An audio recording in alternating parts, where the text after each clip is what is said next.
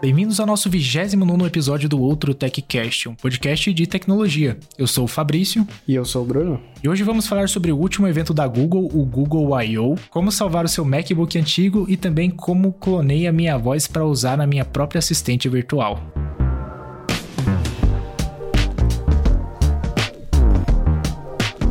E aí, Fabrício, o que a gente faz com um MacBook velho? Conta pra nós. Cara, a gente tem duas opções, né? A gente pode jogar no lixo ou a gente pode transformar num servidor que foi o que eu fiz. Mas acho que, é, semana passada, algum, alguns dias atrás, eu, eu tava olhando pro meu MacBook que tava parado, né? Tava fazendo nada lá. Se eu ligasse no macOS, ele dava umas boas travadas, então para mim era peso de papel. Aí eu olhei e falei, pô, será que não daria para montar um servidor, né? Colocar uma versão mais levinha do Linux ali e fazer umas, umas brincadeiras lá. E aí, fiz isso. Fui lá, abri o MacBook para trocar a pasta térmica, porque já tava um reboco lá dentro de tão velho que tava, sabe? Uhum. Porque ah, acho que já vai fazer. É, o MacBook já fez nove anos já. Então, nove anos de pasta térmica já tinha que ter trocado já. Mas enfim, troquei a pasta térmica, nem escuto mais a ventoinha, porque tá bem melhor a condução de, de calor lá. E aí eu instalei o Ubuntu, cara. Joguei o Ubuntu lá, comecei a testar, tá bala, parece um notebook novo. E aí, por enquanto, eu tô usando como um servidor de mídia, né? Eu instalei o Jellyfin lá, que é tipo um Plex da vida, e instalei o Docker. Eu não migrei Home Assistant nem nada, porque o Raspberry tá dedicado para isso, né? Mas como um servidor de mídia funcionou muito bem, cara, porque apesar de usar a quarta geração da Intel, que é muito velha,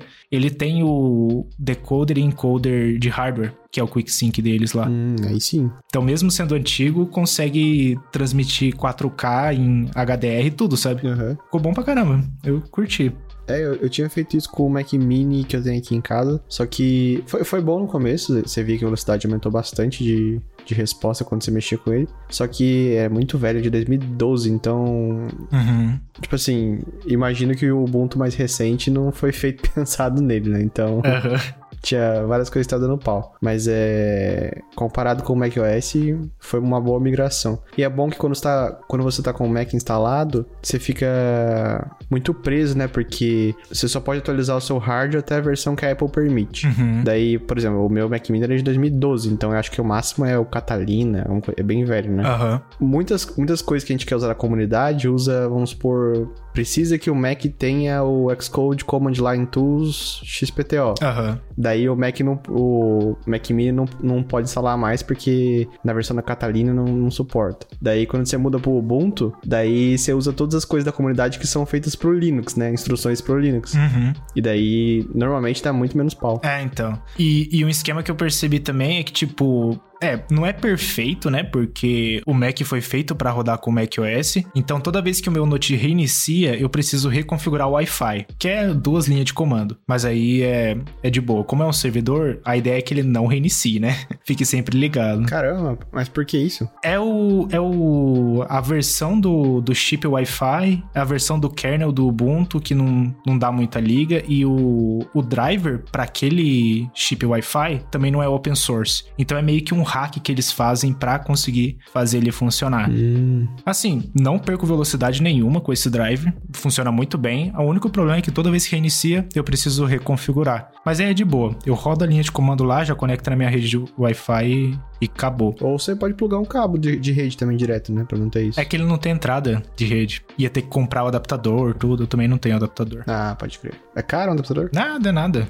Pegam no AliExpress e e, e, já era. Mas como a ideia era gastar zero reais nesse servidorzinho, então funcionou, sabe? Tá rodando bem. E ele não vai durar muito não. Eu fiz isso mais para testar, para ver que funciona. O dia que eu montar um NAS aqui em casa, eu vou migrar tudo. Mas como eu instalei o Ubuntu e virou meio que um notebook novo, eu vou conseguir usar ele para outras tarefas, sabe? Porque ele nem fica lento. Então, ele deu uma realmente uma nova, nova vida pro, pro notebook. Aí sim. Daí você gravou e colocou um vídeo no YouTube lá, mostrando o passo a passo. Uhum. Mostrei todo o processo lá, disse o que deu errado, o que deu certo e mostrei. Você que me mandou foto da pasta térmica ou eu vi na internet? Eu acho que você viu na internet. Eu não lembro se eu mandei.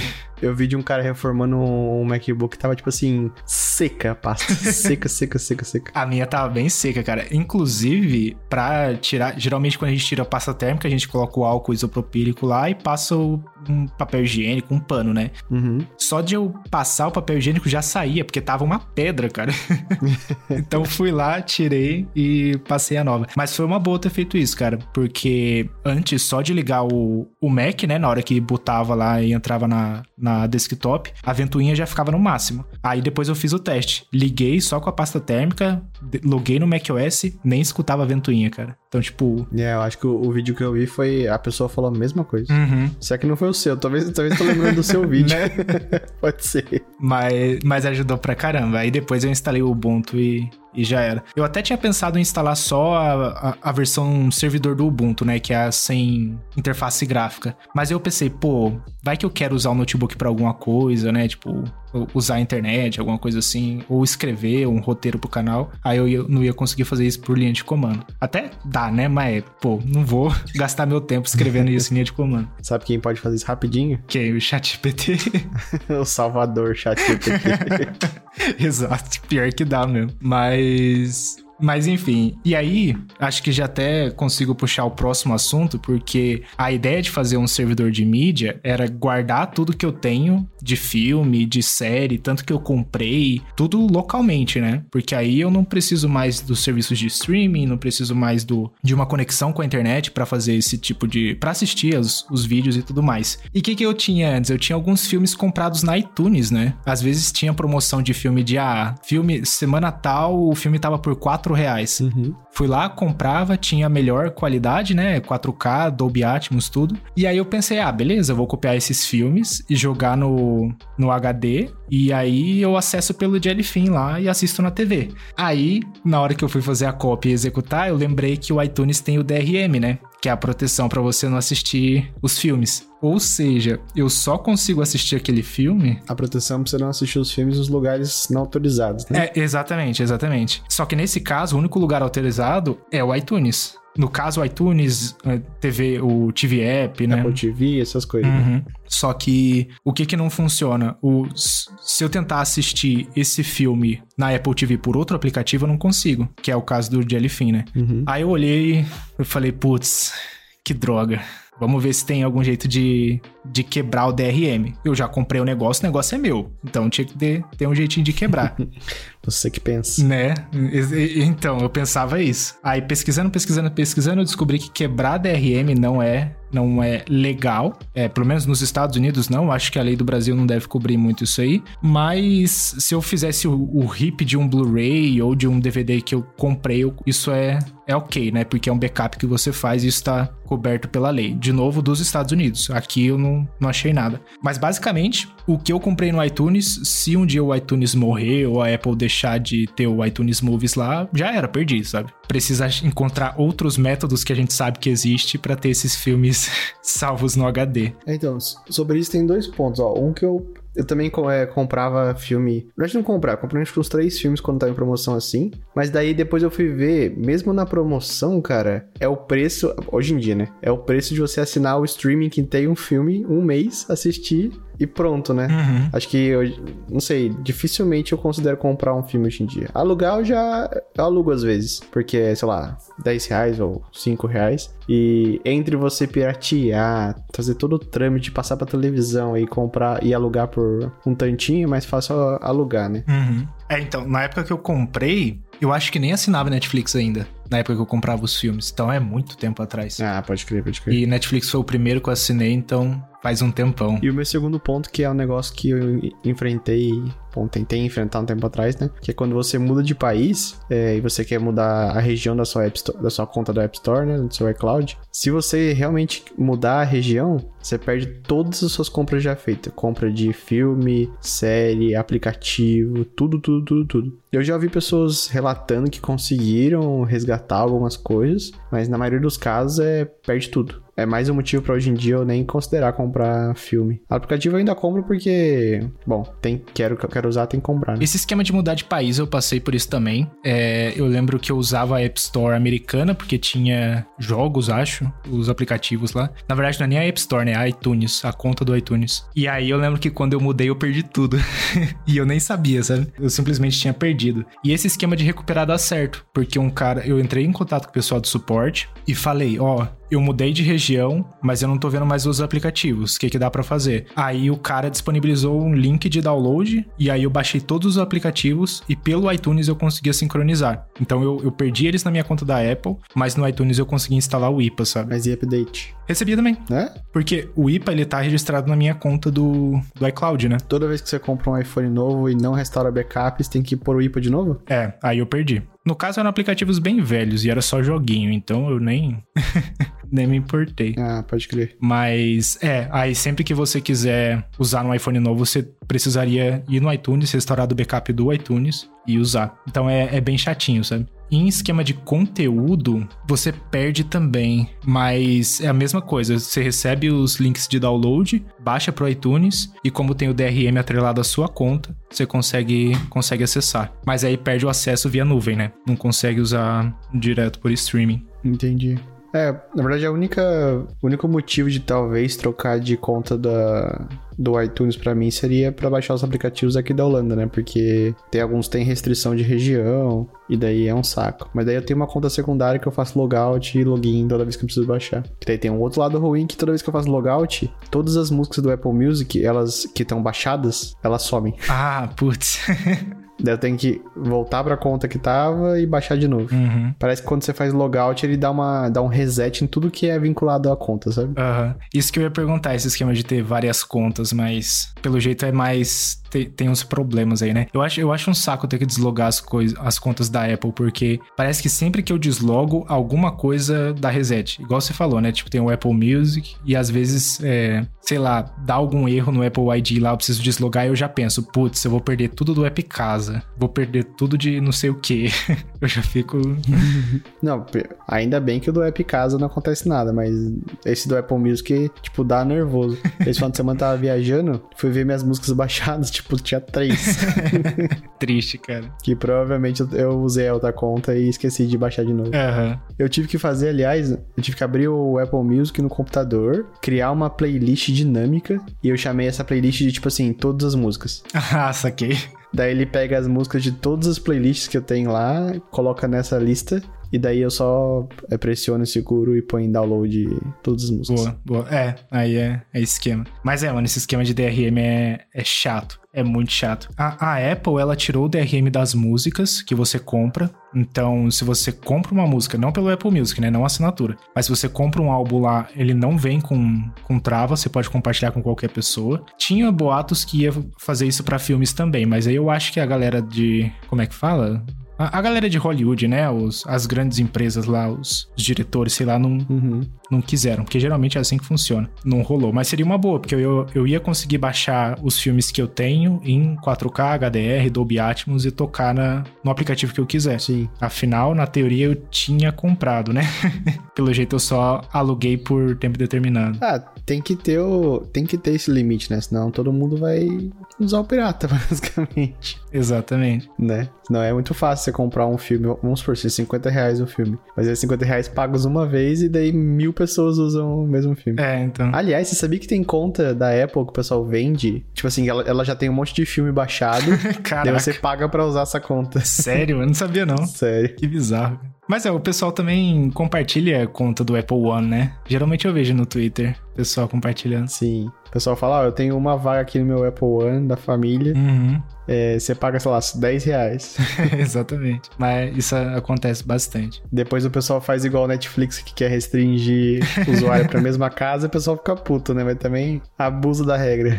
Né? Ah, quem quiser tentar, o esquema do iTunes tem como quebrar DRM, mas aí vocês se virem para pesquisar aí, senão a gente meio que se ferra aqui. E aí, eu não fiz isso porque é um trabalhão, e aí eu falei, ah, o que, que é mais o que é mais complicado? Será que eu tento quebrar esse DRM ou tento achar, achar outra forma? Então eu fui pela, pela outra forma, né?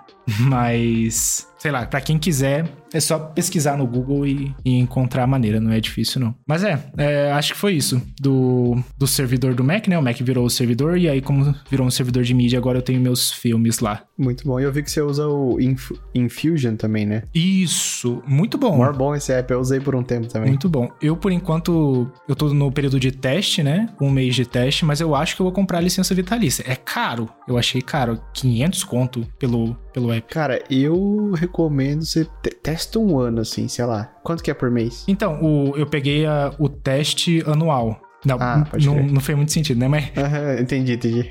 pra galera que tá ouvindo, é. O, eu pago anualmente, mas eu tenho 30 dias de teste, né? E esse anualmente é 54 reais. O que é barato. É menos de 5 reais por mês. Ah lá, mano, pra compensar o, o Vitalício tem que ser, tipo, sei lá, 10 anos usando o app. Uhum. Eu, eu usaria pelo menos um ano antes de comprar o Vitalício. É, é uma opção. E eu curti pra caramba o app. Eu achei muito bom o jeito que ele deixa tudo disponível lá na minha biblioteca. A única coisa que eu achei ruim é que o Jellyfin também tem IPTV. Então eu consigo colocar uma lista lá e executar no Jellyfin. O Infuse não tem. Mas eu tenho o Home TV. Então eu não preciso do, do Infuse pra, pra executar lá. Pra mim é de boa. Muito bom. Ó o Merchan. É, o Merchan aí.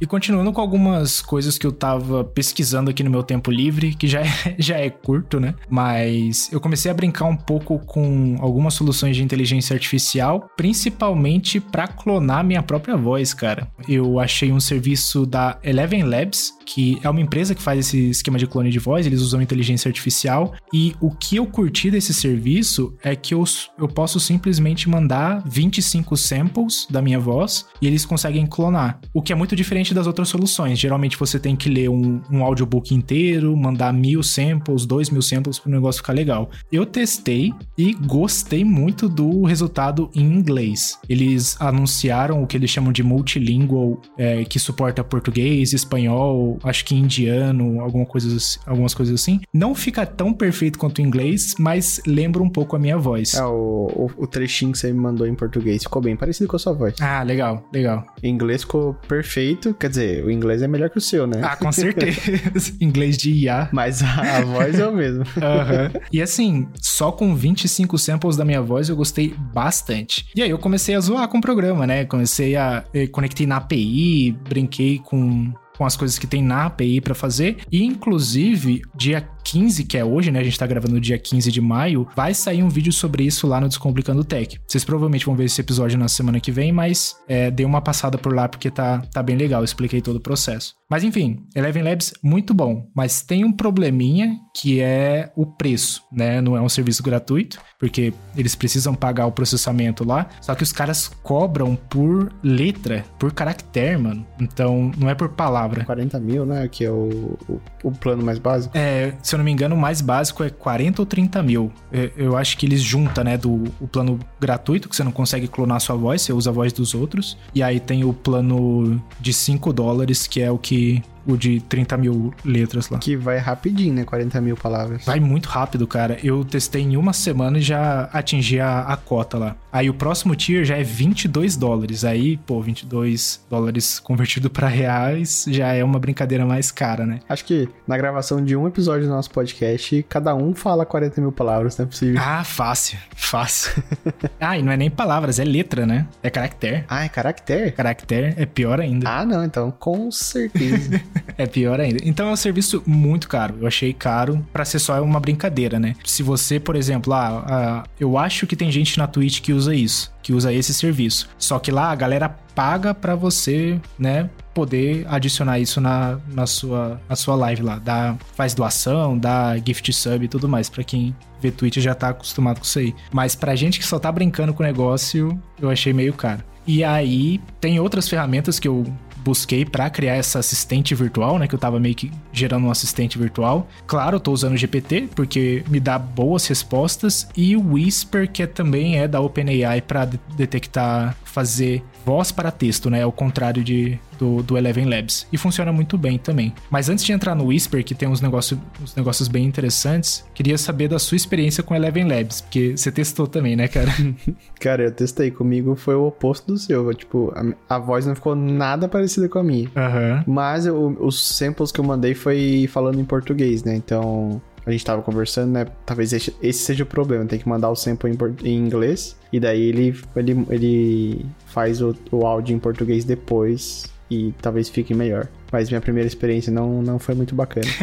eu acho que dos exemplos que você enviou para mim, acho que só um que ficou um pouco parecido. O resto ficou bem diferente, né, cara? Ah, mas nenhum chegou perto da, do tão parecido que o seu fica com. Ah, pode crer. Ficou muito longe. Mas é, é meio bizarro. E o esquema do Whisper lá, né? Existem várias bibliotecas para Python, por exemplo, para você converter voz para texto. Mas o que eu achei legal do Whisper é que, independente da linguagem que você usar, ele detecta. Então, se eu falar em português em uma hora e já mudar para inglês, ele sabe que eu tô falando em outra língua e não dá aquela aquela detecção toda errada, né? Uhum. Igual quando a gente fala em português para Siri que tá em inglês, fica bem bem ruim. E o Whisper agora é o, é o oficial que o Home Assistant vai usar também, né, para para fazer a, a, assistente virtual deles, né? Uhum. E é bom, né? Porque ele é gratuito, é open source, então você consegue usar de boa. Você baixa a biblioteca lá, ele vai baixar o modelo e vai executar na sua máquina. Então, uhum. é muito bom. Eu curti. E uma última coisa que eu também comento no vídeo, que é o que eu tô chamando de plugins para minha assistente virtual lá, que é basicamente conexão com API com outros serviços. Então, um exemplo que eu dei foi o da, da Twitch também, porque toda hora eu tô assistindo live lá, só que na Siri, por exemplo, eu não posso perguntar quem que tá online, quem que tá ao vivo e jogando o que, né? Uhum. E aí, com esse meu assistente, eu consigo. Ele conecta na minha conta da Twitch, puxa quem tá online, o que que tá jogando, e eu posso até usar o GPT para perguntar do que que é o jogo, sabe? Porque o GPT tem conhecimento geral, né? Sim. Ele me dá esse tipo de informação e ficou muito legal, cara. Ficou bem bem robusto assim. O único problema é que, né, até ele enviar a informação, converter para voz e voltar, demora um bom tempo. Então, é. estou procurando outras maneiras de fazer isso local com a mesma qualidade do Eleven Labs lá. Mas o que demora mais tempo? Gerar a voz de retorno? É gerar a voz. Ah, entendi. Ah, você pode usar o que o Home Assistant está usando também, o Piper. Sim, e eu tenho uma, uma novidade disso aí também. É, eu acho que dá pra falar no... É, dá pra falar no podcast. Eu acho que eu vou conseguir colocar minha voz lá no Piper pra galera do Home Assistant usar. Sério? Sério. Agora a pergunta que é, você quer isso? Sim. eu quero porque eu não consigo treinar. Eu, eu acho que eu comentei com você de que para conseguir treinar o Piper local é horrível, porque ele usa bibliotecas antigas, eu não consigo instalar no no meu sistema, porque o meu sistema é mais novo do que é suportado, então é muito ruim. Uhum. Aí eu pensei, tá, eu vi lá que você pode mandar, submeter, né, tipo, um form lá pro pessoal do Nabucasa, dizendo, ó, oh, quero contribuir com a minha voz. Fiz isso, mandei, tô conversando com um dos caras lá, eles retornaram o resultado, é melhor do que do Eleven Labs, em questão de similaridade, uhum. mas não é tão legal quanto entonação, né? O Eleven Labs consegue entonar muito bem a vírgula, o ponto e tudo mais, o Piper ainda não. Mas a ideia é que, uma hora que eles implementarem isso lá, eu vou conseguir baixar o Piper local na minha máquina e fazer meu próprio assistente. O único problema é que todo o resto do mundo vai poder usar minha voz. Mas aí, para mim, é, é, de boa, sabe? Acho que é, é, uma das coisas que eu vou conseguir contribuir com o pessoal do, do Home Assistant. Talvez dê pra, pra usar lá. Vamos ver. Ainda tá, tá sendo treinada a voz lá. Curioso pra saber o que, que as pessoas vão usar a sua voz.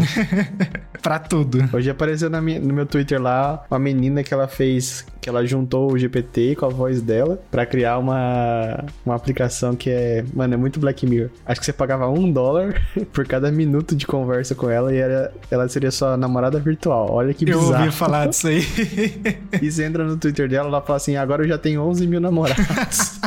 Parece que tá ganhando grana pra caramba. Né? Ah, cara, por mim fazer um aplicativo desse também, vou estar tá ganhando o quê? É 11 mil por minuto, né? O quê? Um minuto de conversa é, é um dólar, não é? Um minuto, um dólar, isso. É, imagina 11 mil, 11 mil dólares por minuto. Cara, quer usar minha voz, fica à vontade. Aposenta em pouco tempo e depois derruba o aplicativo lá. Depois se eu fumo um cigarro, fico rouco e muda a voz. né? Já era. Mas enfim, tem esse esquema do Piper que, que talvez dê bom e dê pra usar a minha voz lá. A voz que tem hoje lá, a qualidade é, é bem ruim, mas se eu não me engano, tem muito a ver com a base que eles treinam, sabe? Então, tipo, eles não têm uma base em português do Brasil. Eles pegam a sua voz em português e, e e e batem com uma base em inglês. Então a qualidade fica bem ruim. Eu uso, eu uso a voz é, americana do Ryan, que eles chamam lá, né? Aqui. É, É a melhor que tem, né? é a melhor que tem, cara. É muito boa. Eu acho que a minha não vai chegar no mesmo nível, não, mas pelo menos eu vou conseguir usar aqui na minha, nas minhas brincadeiras, em vez de usar o Eleven Labs. E finalmente tão aguardado o Final Cut Pro, ou só Final Cut, e o, o Logic, que eu acho que é pra áudio, né? Lançou pra iPad, cara. Você viu isso? Eu vi, cara, e acho que é uma coisa muito boa. Faz um bom tempo já que a galera tá querendo o, o Final Cut e o Logic pro, pro iPad, né? Ainda mais agora que a gente tem os iPads com chip M1, M2, então é um jeitinho de realmente usar o poder do, do tablet, né? Porque até agora acho que ninguém usou no máximo, né? Sim. E traz até outras maneiras de fazer edição, né? Porque, bom, eu ainda preferiria fazer no computador, né? Mas é. Imagino que quem tem afinidade pode fazer com a caneta, tocando na tela e. É, porque se pensar bem, todo esse povo influencer hoje em dia edita tudo no celular, né? Os vídeos. É, aham. Aqueles negócios que, sei lá, a menina pula e troca a cor da roupa dela, daí já não sei o que. Realmente. Então, acho que foi uma boa sacada. E pelo menos o Final Cut já é um pedido há muito tempo da- das pessoas que usam pra Mac que lançasse uma versão pra iPad, né? Uhum. E vai ser por assinatura, você viu? Eu vi, cara. Eu vi. Eu, eu tô. Eu não sei se isso é bom ou se isso é ruim. Porque acho que quem precisa usar o Final Cut e o Logic tem condições de pagar, acho que é R$4,99, né? Dólares. Acho que sim. É, geralmente tem condição de pagar isso, né? E eu não sei se a Apple também tem parceria com escola pra oferecer o software de, de graça por um tempo também. Não, acho que isso nem, nem o pra Mac tinha. Ah, pode crer, pode crer. O pra, pra Mac ele é um valor único, né? Você paga uma vez e vitalício. Uhum. É, pra mim tinha que ser igual o Resolve, na verdade. Você paga uma vez uma licença, tipo, comprei no Windows, vale pro Mac e vale pro iPad. Porque agora a gente também tem o DaVinci Resolve no iPad, né? Pra mim o Final Cut tinha que ser a mesma coisa. Tipo, comprei no Mac, beleza, consigo usar no iPad também. Eu acho que vai ser, só que vai ser o pior dos mundos. é, tem que comprar, compre um e assina no outro. Vai ser, tipo assim, quem não, quem não comprou a Vitalícia até hoje, a partir de agora é só por assinatura. Aí ferrou. Aí vai ficar igual a Adobe, né? Tipo, só, só assinatura. É. Mas, é, como eu tava comentando, eu acho que a galera que vai usar o Final Cut Pro no iPad provavelmente tem condição, porque quem não precisa usar isso, usa o iMovie. Porque o iMovie ele tem, acho que o básico pra fazer uma edição você consegue fazer, né? Tipo, colocar texto, cortar exportar pro YouTube. Mas sempre que eu abro o iMovie, ele tem tudo menos exatamente duas coisas que eu preciso. Sempre assim. Ah, é, então.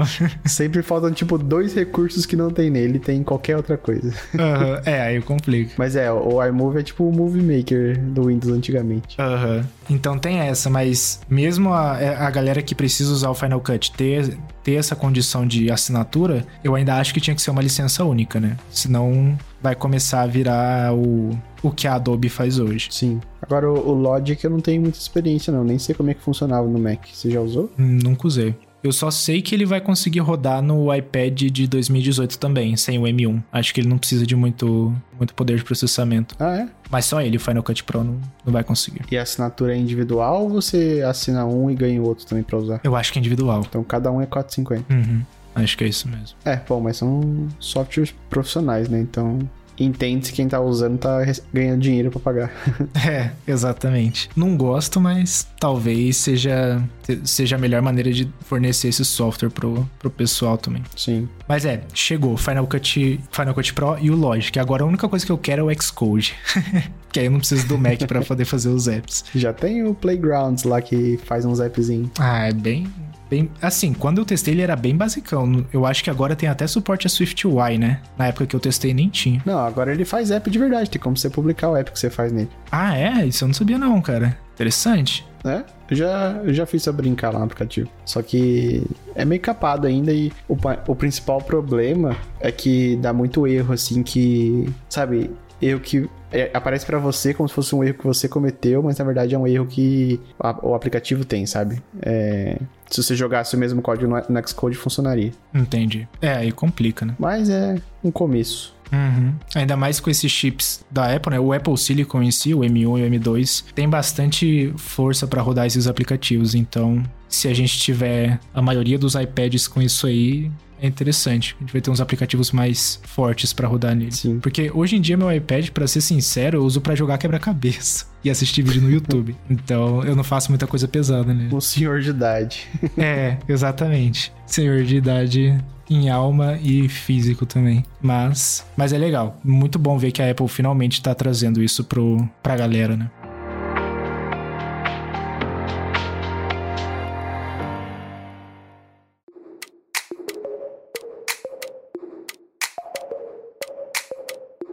Cara, essa última semana que teve aí foi a Google I.O., né? Aquela, aquela conferência que eles mostram vários updates de software e recentemente até de hardware, né? É, nas últimas, sei lá, uns três eventos que teve, lançou celular, relógio. Uhum. Pra mim, um dos mais legais que teve esse ano foi o Pixel Tablet, que é um tablet que também fica docado, assim, daí fica como se fosse um dashboard em casa. Que é mais ou menos o que o Google Nest já é, só que com a vantagem de você ter um tablet também pra usar, né? É, pra outras coisas. E eu também gostei, apesar de não comprar, do celular dobrável deles, o Google Pixel Fold. Aham. Eu achei que dos disponíveis no mercado, ele é um, um dos mais bonitinhos. Sim, cara. O, o Fold eu gostei porque eu gostei da parte da frente, da, da, da tela da frente, né? Porque você abre, ele é um mini tablet e a parte da frente tem a, a sua tela normal. Se eu não me engano, ela é maior em largura do que a do Galaxy Fold. Eu não sei se é Galaxy Fold, acho que é. Então não é aquele negócio super esticado, sabe? Eu achei que ficou legalzinho o jeito que eles fizeram. Uhum. O problema é o preço, né? 1.800 dólares. Acho que é um dos mais caros. Eles realmente somaram o preço de um celular com um tablet. É, então. Na verdade, se você somar o preço do celular com o preço do Pixel Tablet, ainda é mais barato do que o Google- Pixel Fold. é, complica. É, porque o preço do tablet eu achei que foi muito bom, 500 dólares. Aham. E já vem com o dock que é speaker, né? E o lançaram também o, o novo Pixel 7 Pro, 7, que daí vai pra casa dos 800 dólares, né? Uhum. Somando, ainda é menos que 1.800 dólares. A, a promoção que eles fizeram é que se você compra o Pixel Fold pelos 1.800 dólares, você já ganha o Pixel Watch. Ganha, né? Tá tudo embutido no preço. Mas ganha o Pixel Watch. E é só no lançamento, né? É, só no lançamento. 2 terabytes de Google One por 6 meses, então não é nem um ano. E 3 meses só de YouTube Premium. Caraca, mão de vaca, hein? É, Tá pagando 1.800 dólares, não podia nem dar um ano? isso que é 1.800 dólares em um dispositivo de primeira geração, né? Sim. Então a, a gente ainda não sabe a qualidade do, do RIND e tudo mais. Ah, eu, eu acho que dá pra comprar sem. Tipo, por exemplo, se tivesse dinheiro, né?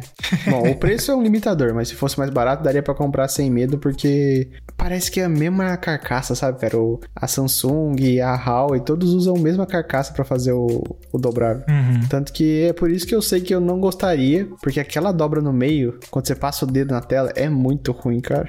É bem perceptível também, né? É, talvez pra algumas pessoas não incomode, mas pra mim, nem visual, sabe? É passar o dedo ali mesmo incomoda. Ainda tem um. um- quase um tipo um furo, né? Uhum. É, é bem ruinzinho. Eu acho que eu não pegaria um Fold também se preço não fosse o, o caso, né? Porque, pô, imagina, ah, tô no, num restaurante aqui no Brasil. Vou lá e abro um tablet gigantesco, assim. É, não sei se eu tancaria, não. Não acho muito seguro. Se eu tivesse numa, num lugar super seguro, numa utopia de sociedade, aí tudo bem, né? Ah, sim, é. Mas eu prefiro que seja o mais discreto possível. Tanto que o meu, o meu iPhone, o meu iPod é tudo preto. Pra, pra galera nem, nem ver, né? Aham. Então eu fico meio com, com o pé atrás, assim, de comprar um negócio desse e, usar na rua, usar em estabelecimentos. É, não sei. É meio paranoico também, né?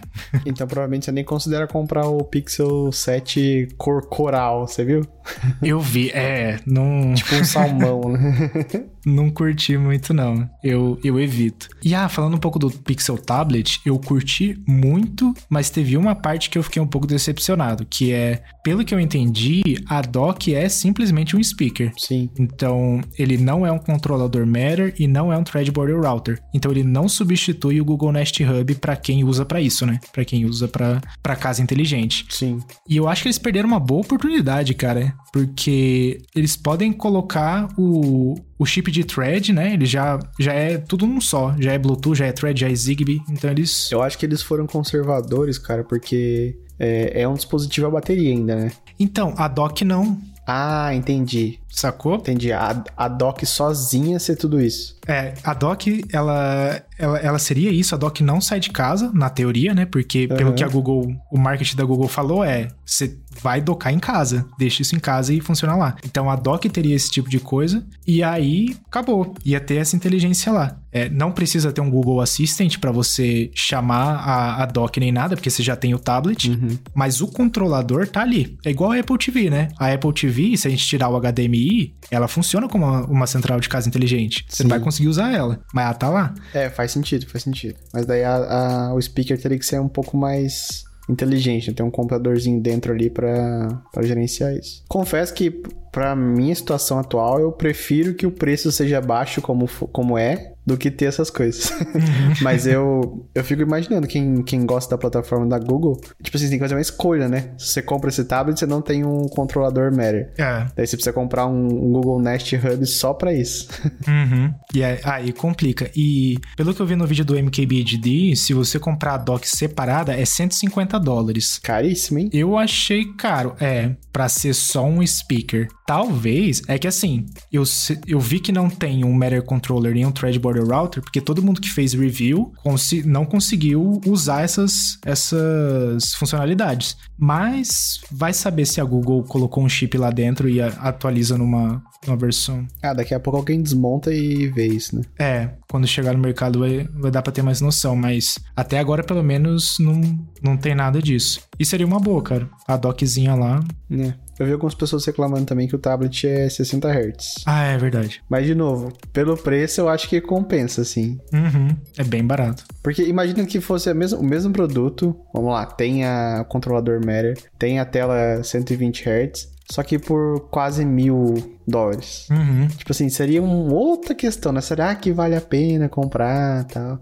É. Poderiam ter feito du- duas versões, uma Pro e uma normal. É, verdade. Talvez eles até lancem uma Pro no futuro, né? Pode ser, pode ser. Vai que essa normal venda bem, aí eles falam, não, beleza, a gente vai fazer uma, uma Pro também. E, e realmente, né, cara, se for pensar, uma tela de... Beleza, uma tela de 60 Hz naquela resolução. Se a gente joga pra 120 Hz, a GPU vai ter que fazer o dobro do serviço pra conseguir entregar aquela velocidade. E a gente sabe que isso é demanda bastante, né? Sair de 60 para 120 ou até numa, numa resolução maior e tudo mais. Então é encarece bem o produto. Mas assim, ele tem, acho que o Google é Tensor, né? Que ele chama Tensor G2, alguma coisa assim, o chip deles. Isso, exatamente. Então, parece que é um, um processador muito bom que vai rodar bem o tablet naquela resolução, né? Então, não sei, eu curti o tablet. É o primeiro tablet deles, né? É, o primeiro de muitos, né? Como assim? Porque já teve. uh, é, é o primeiro, eh, acredito eu, que fabricado por eles, porque eles já tiveram aqueles Nexus tablet né,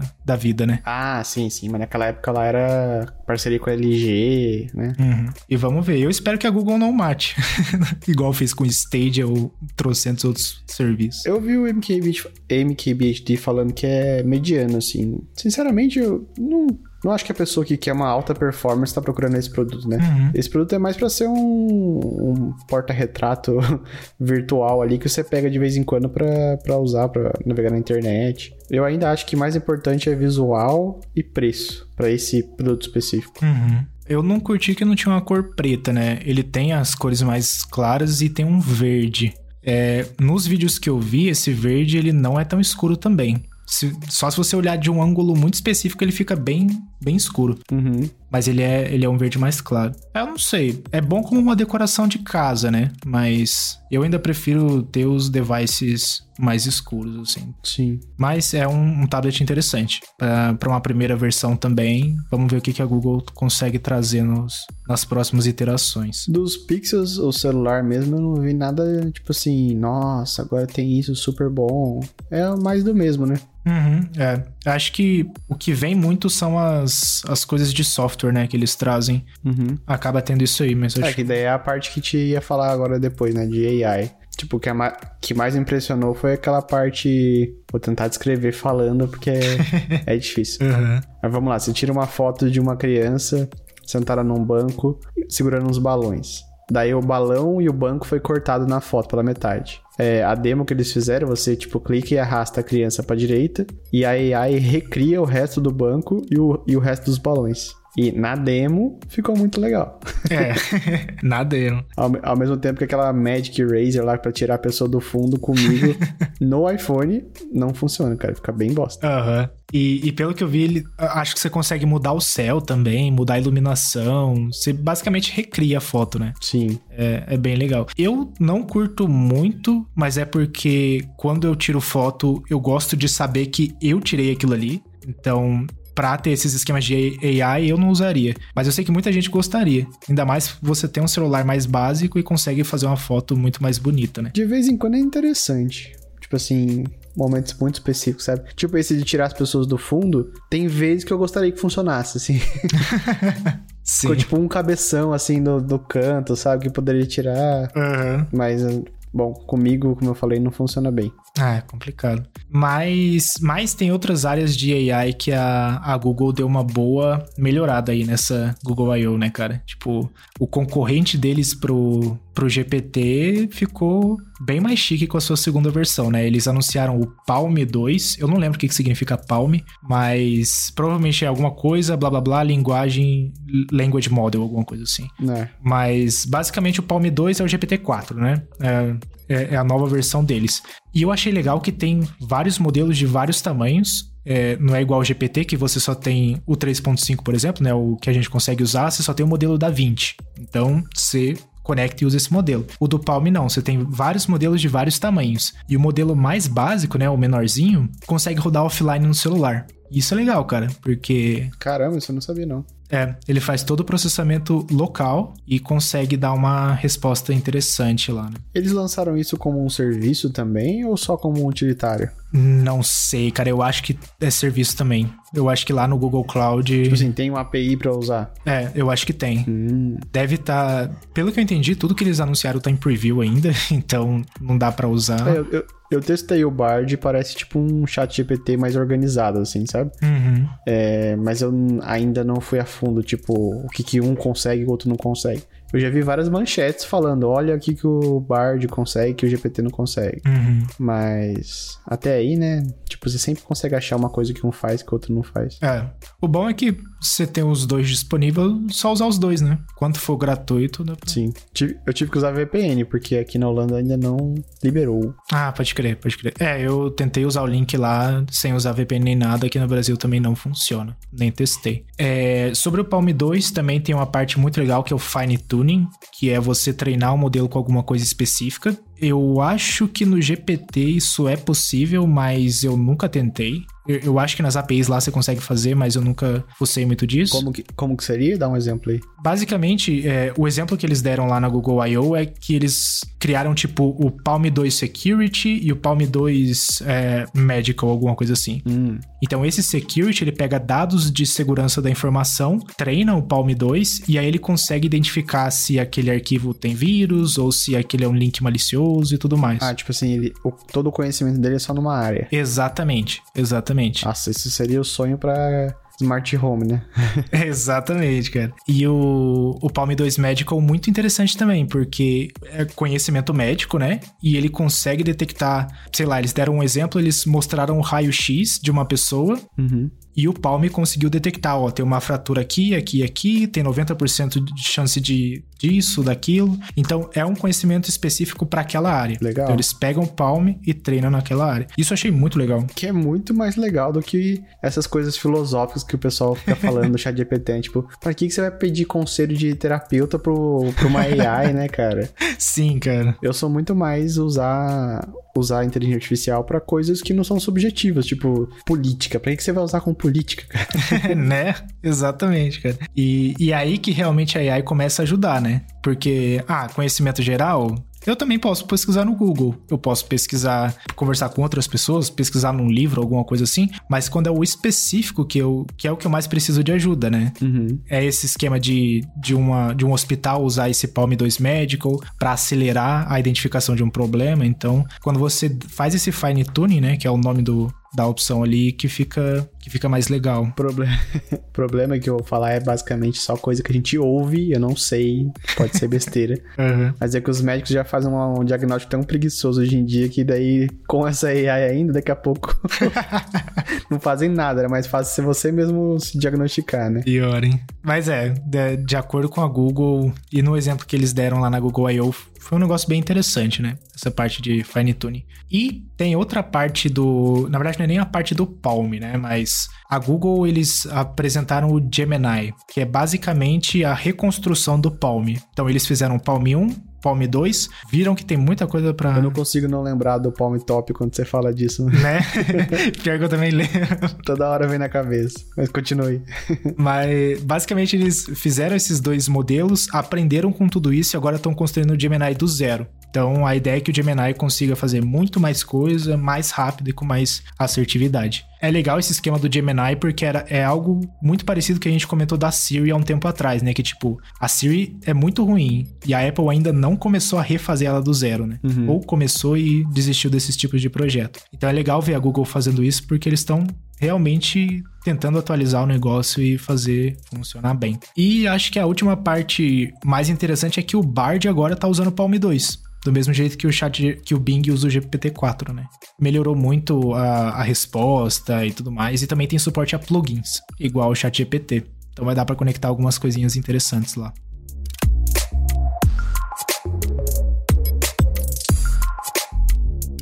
E para encerrar o evento, não podiam deixar de cutucar a Apple de novo com o negócio do RCS, né? Sim, com certeza, né, cara? Eles querem que a, que a Apple implemente isso aí. Eu acho que já era, cara. Se não fez até agora, não vai fazer, não. Né? E outra também, é, tipo assim, eu, eu sou a favor de poder se conversar entre plataformas só que já tem várias coisas, chat, é, chat GPT, WhatsApp e outros, outros aplicativos. Precisa mesmo do, do RCS? Eu acho que o RCS é um problema que resolve o caso dos Estados Unidos. Porque o resto do mundo já usa outros aplicativos. Ah, eu, eu vejo talvez uma vantagem de usar o RCS, mas talvez seja só na minha cabeça e não seja verdade. Uhum.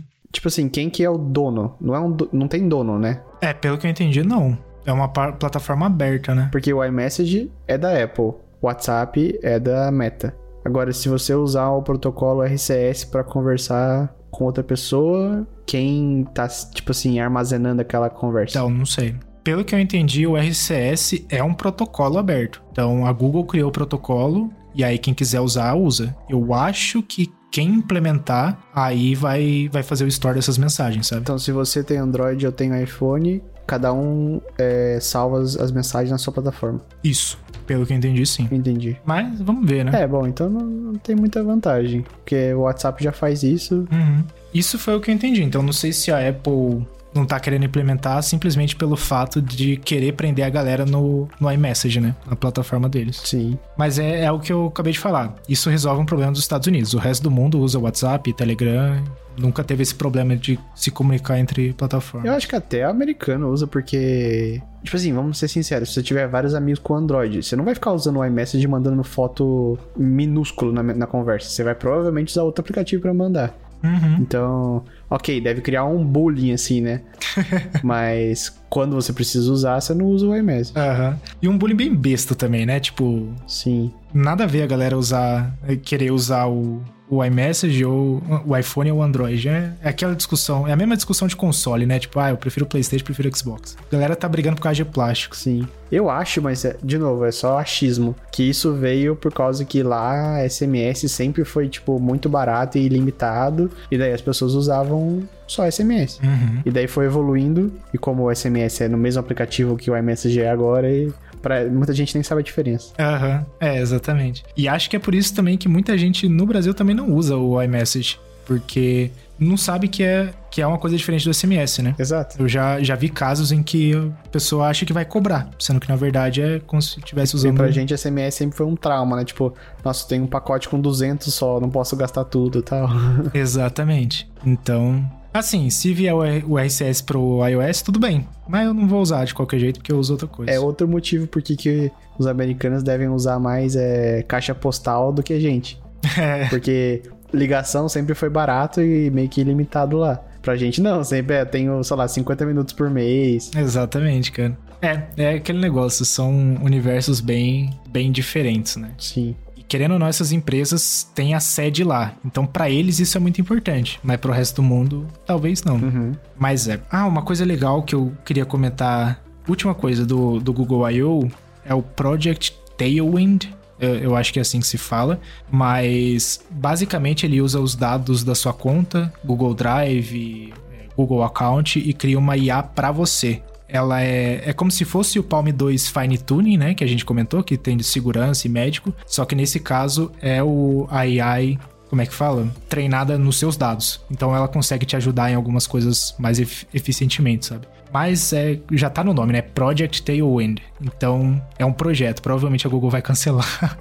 vai saber se vai rolar. É, mas é interessante, né? Você poder sei lá, Uhum. a AI analisa o seu calendário e vê que todo semana sim, semana não, você tem esse problema aqui que você poderia fazer mais rápido, tal, sei lá, É, seria da hora. né? Porque a AI hoje usa os dados públicos, né? Agora os dados privados não, não tem como.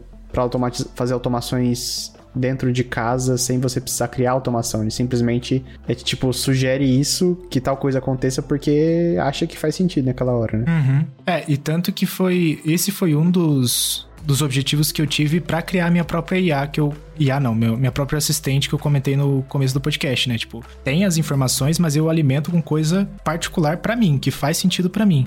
Então, ver quem tá online na Twitch, ou sei lá, ver algum- arquivos do meu computador, alguma coisa assim. Então, é basicamente o que o Project Tailwind faz, só que sem precisar de processamento local, né? É tudo no, na Google. É, pra mim, o, o sonho seria eu poder eu ter a casa inteligente sem precisar pensar em todos os casos de uso eu mesmo e criar as automações, entendeu? Uhum. Mais ou menos como é o Jarvis no, no filme do Homem de Ferro lá. Sim. Tipo, ele sabe que porque a pessoa sentou numa mesa de jantar no escuro, é, faz sentido acender a luz. Uhum. Ao mesmo tempo que ele sabe, se a pessoa sentou lá no escuro e a TV tá ligada e, tipo assim, a pessoa não ficou incomodada, não precisa acender a luz, porque talvez a pessoa não queira a luz acesa, Aham, exatamente, cara. entendeu? Mas daí, tipo, já é super avançada, deve precisar de um monte de sensor e tal, mas quem sabe no futuro. Quem sabe? Seria da hora. Seria muito interessante. Tá longe não, hein? Dou menos de 10 aninhos. Eu também acho que não tá longe, não.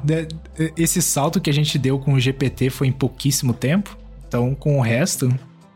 Daí teve mais um, mais um acontecimento no evento aí que nem passou batido por mim, depois eu vi do, no Twitter do MKBHD, que é agora a Google vai ter tipo uma espécie de Find My também pro, pro Android, que vai detectar AirTag e vários outros dispositivos é, beacons, né, os, esses trackers que a gente põe em mala, essas coisas. Vai avisar também quando alguém coloca, por exemplo, na sua mochila e tá te seguindo toda. Parece que ela fez a parte dela pra, pra suportar isso para os usuários de Android não ficarem, tipo assim, à mercê de ter que baixar o aplicativo da Apple pra saber se alguém tá seguindo eles usando AirTag. Uhum. Até pra poder também concorrer, né? Eu só não entendi se vai usar, tipo, a mesma rede, assim. Eu acho que não vai usar. Eu, eu acho que ele só vai notificar se tiver perto. Então é só o Bluetooth, sabe? Uhum. Então eu acho que não, não usaria a mesma rede, porque a, a ideia da rede é você identificar se você estiver longe dele, né? É, então, mas eu digo, por exemplo, é, a rede Find My do, do iPhone usa todos os iPhones do mundo que, que dão permissão, né? Que já vem automaticamente ligada.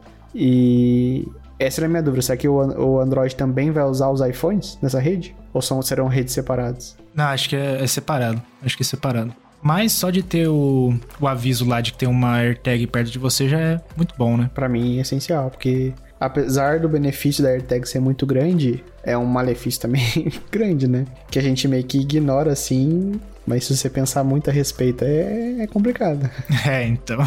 É complicado. É um ótimo dispositivo que dá pra fazer muita coisa ruim também. Sim. Mas é, é uma boa. Ah, pelo que eu vi, a, a Apple e a Google trabalharam nisso juntos, né? Parece que foi uma parceria, não foi só a Google que implementou. Ah, legal, não sabia disso. Então a Apple deve ter dado exatamente o- os passos ali pra detectar o AirTag, né? Então vai ser um negócio bem preciso. Sim. E um outro negócio que talvez seja interessante que mostrou durante o evento, eu também não tinha visto, é que o, o WhatsApp vai lançar um aplicativo para o Wear OS, que é o- a plataforma de, do Android para relógio, né? E apareceu bem bonitinho. é interessante, né? No, no iPhone não tem um, um no iPhone ou no Apple Watch não tem um aplicativo do WhatsApp, né? Oficial não. É, eu acho. Geralmente quando eu recebo a notificação é só a notificação. Eu acho que eu consigo responder. Consegue. Mas igual na, na foto que eles postaram, né? Você consegue enviar áudio, você não consegue pelo iPhone. Não, não, não. Achei engraçado eles trazerem primeiro pro Android, né? É.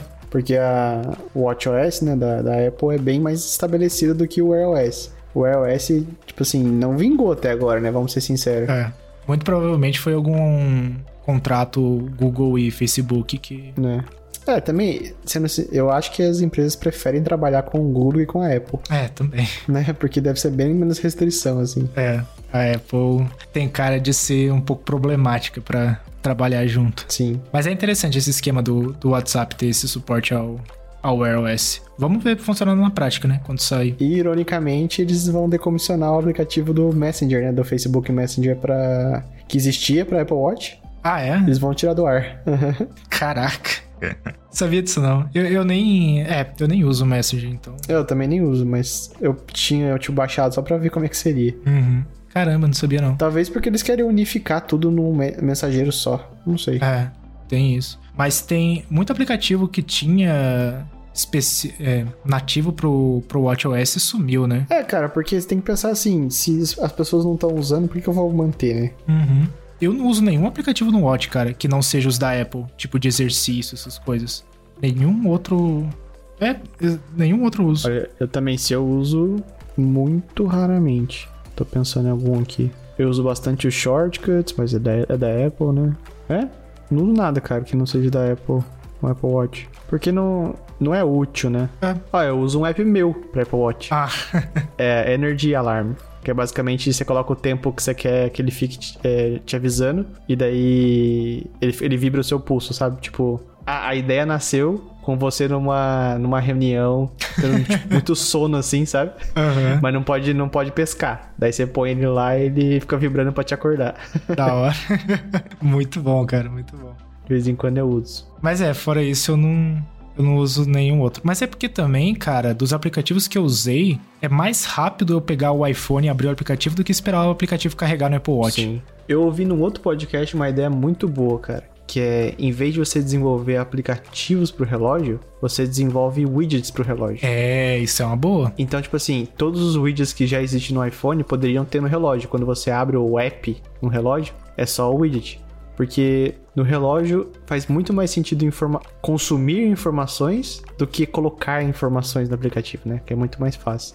Uhum. Então, não sei, não consigo pensar num exemplo de cabeça aqui, mas eu acho que seria mais útil. É, pô, o Live Activities é uma ótima coisa para ter no relógio. Como um complication ali, você só vira assim, ah, beleza, tá assim e volta. É que nem a wallet também é, quando você tem, por exemplo, um, um ingresso para trem ou para ônibus que você vai ter que escanear, você pode só abrir no relógio ali, a pessoa escaneia e pronto. Porque dos outros aplicativos que eu tenho aqui, não faz sentido, né? É, não faz sentido. Cara, eu tenho um aplicativo da Alelo que é de, de VR. eu nunca abri. Muito bom. E ó, só do tempo que levou para carregar, porque tá carregando ainda, eu já tenho uns 5 segundos carregando aqui. Uhum. É, tem esse problema também. É, eu nem usaria, porque já é o tempo de eu pegar o iPhone e olhar no, na telona. Um tempo atrás eu usava da minha fechadura, mas agora tem digital, então não, não uso mais. Uhum. Teve um tempo que eu já usava do cinema aqui também, para mostrar o, o QR Code, mas agora eu uso a wallet. Ah, eu acho que muita gente deve usar do Spotify. Ah, pode crer. É, eu não uso o Spotify. Porque tem uma interface igual do, do Apple Music. Só que deles mesmo, sabe? Entendi. Mas é que tá, quando você ouve música, a interface já entra automático no relógio. Então você não, você não vai atrás buscar o aplicativo, né? Uhum. É complicado, cara. Vamos ver o que, que rola aí com o novo WatchOS. Que é menos de um mês pro evento, né? Então. WWDC agora em junho, não sei que dia, 5, 12? Não sei. É, eu não sei exatamente qual que é não, mas já já tá chegando. Já vai dar pra ver o que, que tem de, de novidade. Vamos ver. Vamos ver quais bugs serão introduzidos. né? E se vão corrigir o aplicativo de arquivos lá. Eu acho que não. Duvido, velho. Duvido.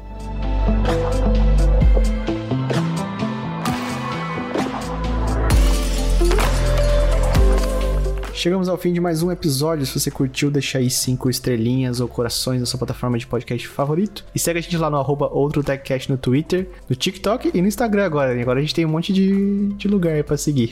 A gente tá em todo lugar. Muito bom. e nos nossos Twitters pessoais, arroba Begoncal2 e... Arroba Faber Underline Goncalves. E obrigado, Giovanni, pela edição de mais esse podcast. Valeu pela audiência e até a próxima. Falou!